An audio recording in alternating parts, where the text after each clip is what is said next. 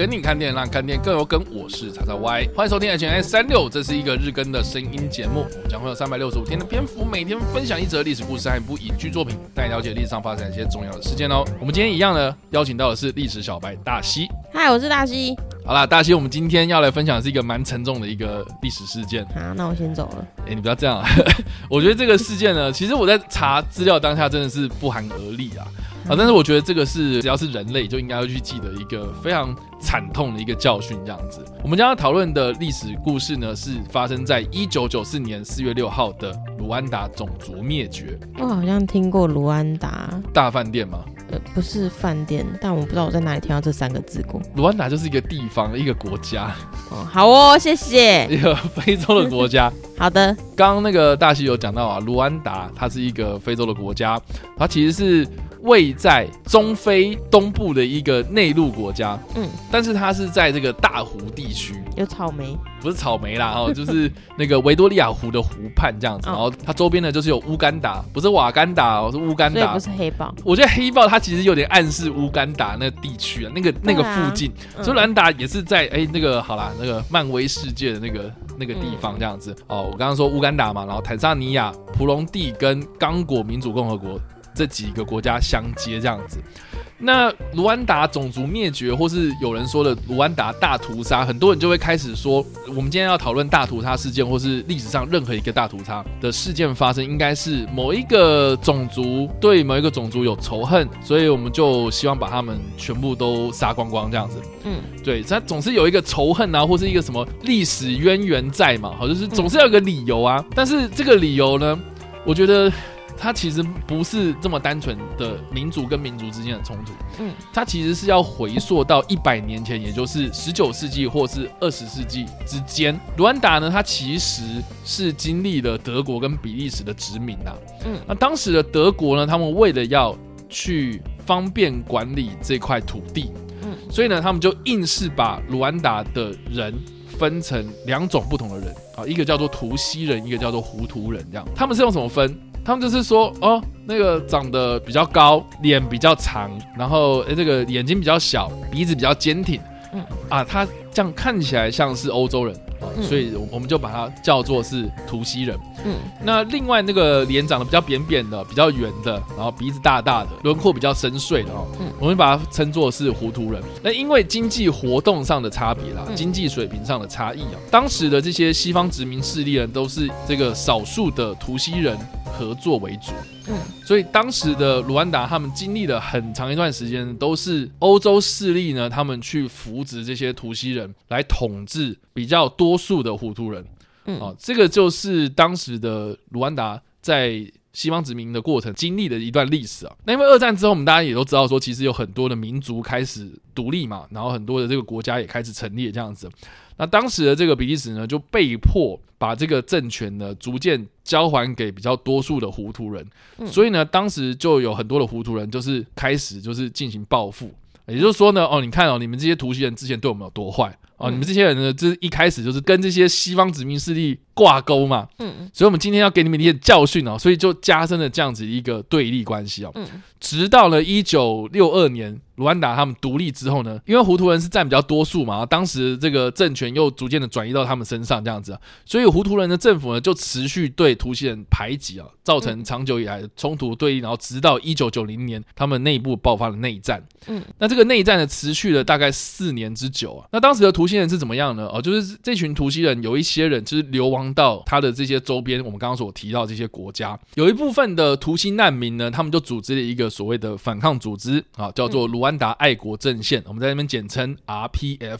嗯啊，这个 RPF 呢，他们就在乌干达这个地方呢，啊，开始建立他们的基地，然后要从这个乌干达这个地方呢来入侵卢安达的北部，这样子，然后才引发了这场内战。那这场内战呢，双方呢都僵持了很久，那四年之间都没有取得一个决定性的优势啊啊，谁比较占上风？这样，就是双方这样一来一往就僵持在那里，就是一来一往这样子啊。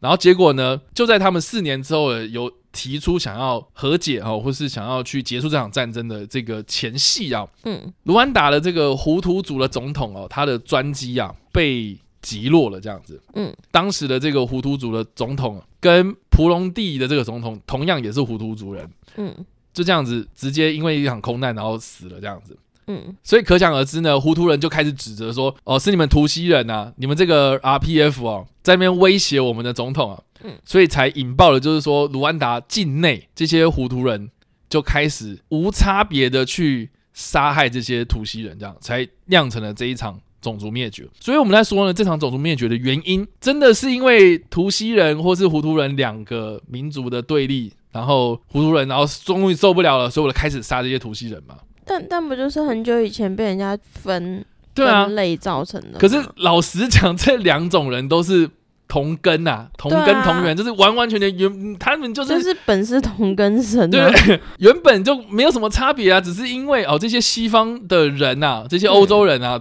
嗯觉得你们两个人长得不一样啊，所以我开始把把你们分开，好，开始分类你们。嗯，这说到底，这其实谁的错？当初那些欧当初那个德国还是比利时的错吗？对啊。而且呢，再加上说呢，因为好，就是有这样这一层的历史的关系，嗯，这层历史的渊源的关系，嗯，所以当时的联合国或是这些西方势力呢，其实都很避免想要去介入这场事情的，嗯，所以才让这个种族灭绝哦。持续维持了三个月，种族灭绝呢开始呢，哦，我刚刚所提到啊，就是在四月六号这一天呢，这两个总统过世了嘛，啊，因为被这个飞弹击落，同样呢都是糊涂人啊，所以当时到底是谁把这一架飞机给打下来？到目前为止呢，我们都不知道到底是不是 RPF 他去攻击的。嗯、RPF 当然也不会说是他们自己做的啊。嗯，而且这件事情呢，也有法国去介入这场事件的调查，嗯、但是就是查不出一个结果。然后再这样说呢，其实我刚刚说嘛，德国、比利时都不想要淌这个浑水。嗯，法国呢，其实有暗中的去支持这个胡图人，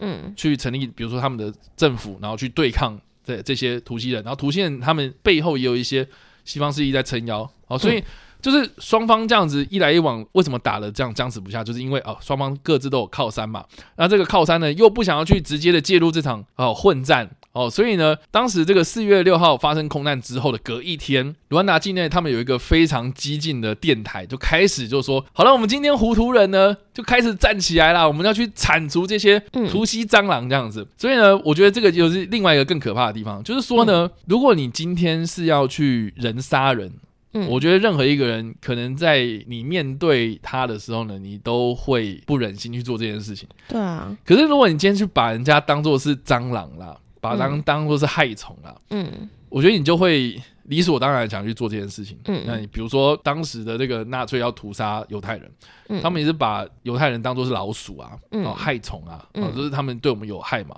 哦，这种人不应该存在这个世界上。嗯，啊，当时的糊涂人。的那个电台确实就是用这样的方式去煽动这些民众，嗯、所以很有可能就是你今天很有可能是图西人，嗯、然后我隔壁邻居就是住了糊涂人，嗯，他隔天早上可能就拿着他们开山刀，然后直接过来，然后直接把你的家人全部在你面前杀了，好可怕哦！对对对，所以呢，这个真的是这场种族灭绝的最可怕的地方，就是说上一秒可能跟你是一个非常亲近的人朋友。嗯可是下一秒，他就是抄袭他的家伙，然后直接对你杀害这样子，而且长达三个月。然后这三个月之间呢，又没有外国势力介入，所以才放任这件事情持续的这样子继续做。然后直到这个 RPF 的领导人，也就是现在的卢安达的总统保罗卡加米，他介入这场事情的时候呢，才让这个内战跟这场屠杀结束这样子。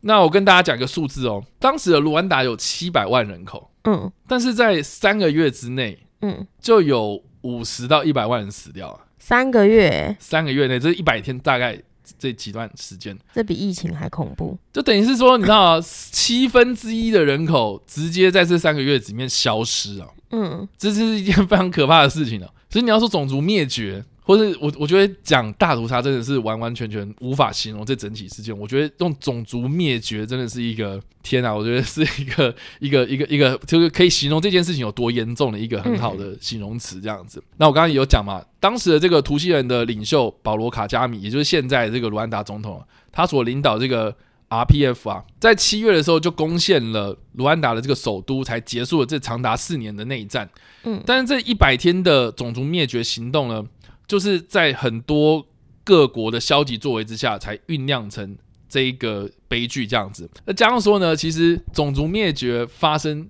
的前一年啊，美国他们因为在索马尼亚呢发生了摩加迪修之战哦，也就是。黑鹰计划那部电影所描述的那个真实的故事，这样子，所以美国呢，他们就有下定决心，就是说，好之后非洲任何发生什么事情，我们美国就不干涉这样的一个政策，所以才让这一个种族灭绝持续的恶化。那现在的卢安达呢，他们其实国内已经不再划分所谓的图西人或胡图人这样子，然后也有很多人，也就是可能他们的家人哦本身是被他的邻居啦或者他的朋友所杀害这样子，哦，但是后来我们也有看到蛮多故事，就是这些人呢可能原本是有这种深仇大恨，可是后来都和解这样子，而且卢安达政府呢也在二零零四年的时候就有通过法案去成立所谓的独立调查委员会，也就有点像是我们现在的促进转型正义这种委员会啦。嗯，促转会这种去推动这个大屠杀的这个转型正义这样子，嗯，而且呢也有去追究法国啊，就是我们刚刚所提到，就是法国在这场屠杀之中的一些责任这样子。嗯，我记得好像到了近期，法国好像才承认说，我们或许有做错某些事情，可是我们不去确认说，对，就是我们的错这样子。哦。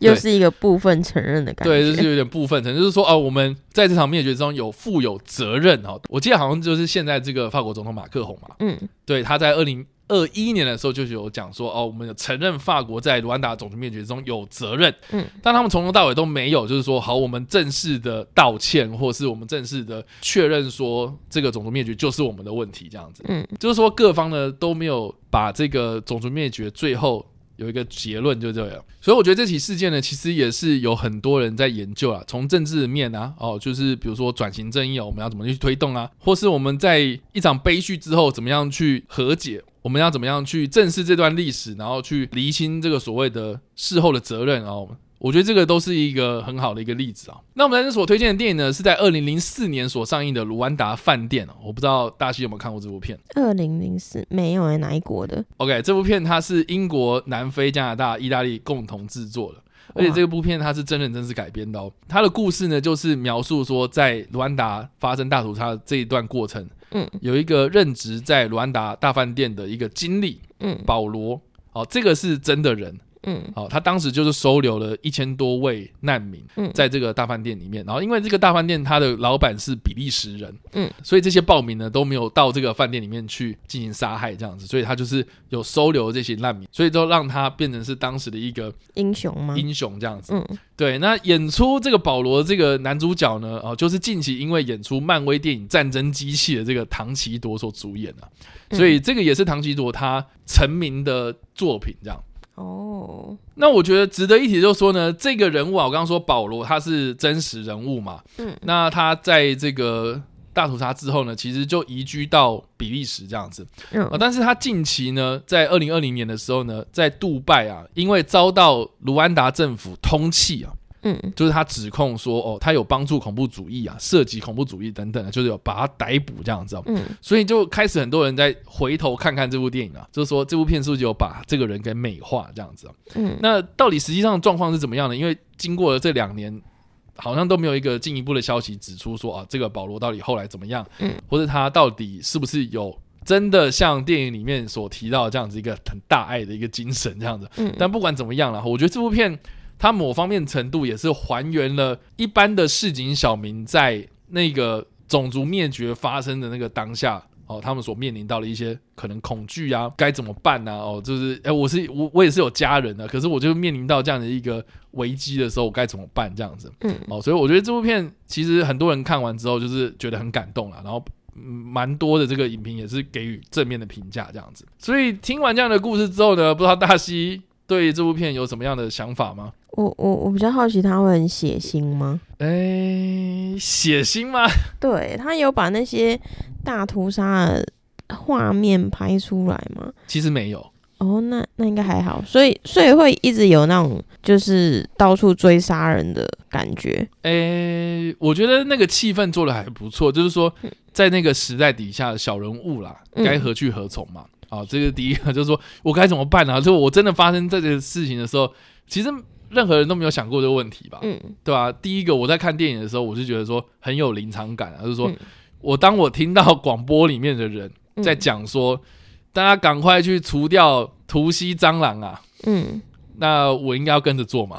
哦，对啊，或者或者我就看到了那个隔壁的人在开始抄家伙了，嗯，那我该怎么办？所以就会有像土星人跟糊涂人他们两方的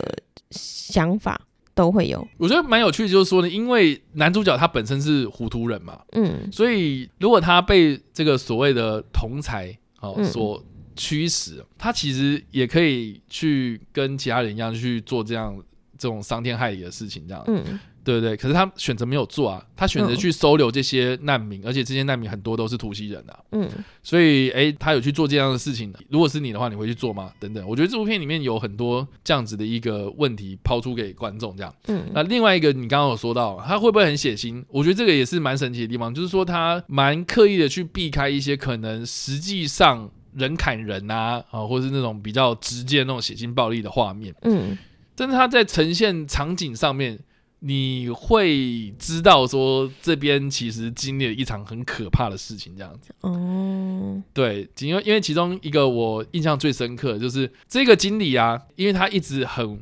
坚持要持续营运这个饭店这样子。嗯所以，比如说哦，他的食材还是要用最高等的，嗯，然后他很坚持这个呃东西一定要保持的完好如初啊，不能因为我们收容了难民之后啊啊这个地方变得乱糟糟这样子，他也是一个饭店经理嘛，对不对？所以，比如说啊，我们的虾子没了，嗯，我们要去市场买，那怎么买啊？没有厨师啊，哈，没 有没有人帮我们了，那经理自己开车出去，嗯，结果他开开开开到一半，然后结果哎发现怎么路那么颠簸啊，嗯，哦，一场大雾过后之后呢，他下车看到。路上全部都是尸体，然后因为他刚刚为什么会那么颠簸，都是因为他开过这些尸体，这样。天啊！对对对，所以那个这他当然没有。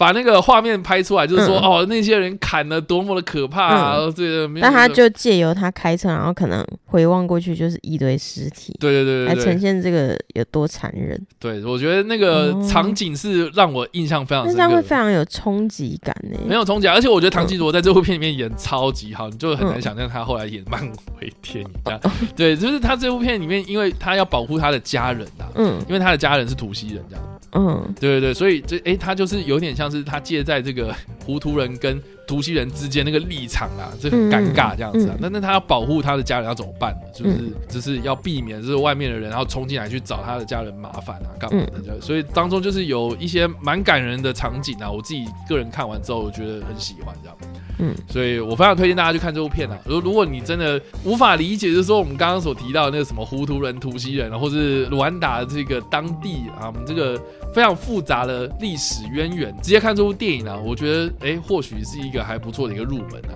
好哦，所以以上呢就是我们今天所介绍的历史故事，还有我们所推荐的电影啊。那不知道大西听完之后你会给几分呢？四点五，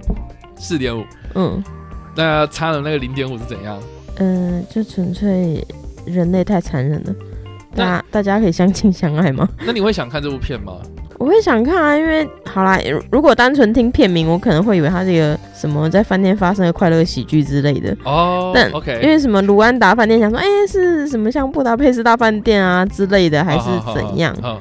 但但听你讲完，就是我会想要看的是，就是可能这饭店发生了这些事情啊哈，然后包含你说主角他的立场，嗯。就很为难啊，我只能这样说。好的，总之就是这种讲人性的东西，我都很有兴趣。好哦，那我再一个加分题好了。嗯，就这部片呢，有另外一个值得一看的演员，就是瓦昆菲尼克斯。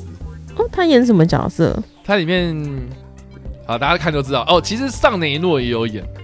哦、但他客串一个角色这样子。嗯、那瓦瓦昆菲尼克斯的角色是吃重的吗？嗯。我觉得要那你要你要很仔细的看才知道说有瓦昆菲尼克斯，因为那个时候，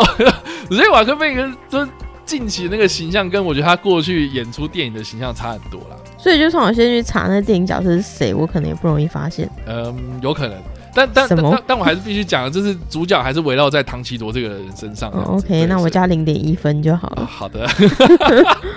好啦，以上呢就是我们所介绍的历史故事，还有我们所推荐的电影啊。不知道大家听完这个故事之后有什么样的想法，或是你们看过这部电影呢？都欢迎在留言区里留言，或在首播的时候来跟我们做互动哦。当然了，如果喜欢这部影片或声音的话，也别忘了按赞、追踪我们脸书粉丝团、订阅我们 YouTube 频道、IG 以及各大声音平台，也别忘了在 Apple Podcast Spotify 上留下五星好评，并且利用各大的社群平台推荐和分享我们节目，让更多人加入我们的讨论哦。以上呢就是我们今天的 H N N 三六，希望你们会喜欢。我们下次再见，拜拜。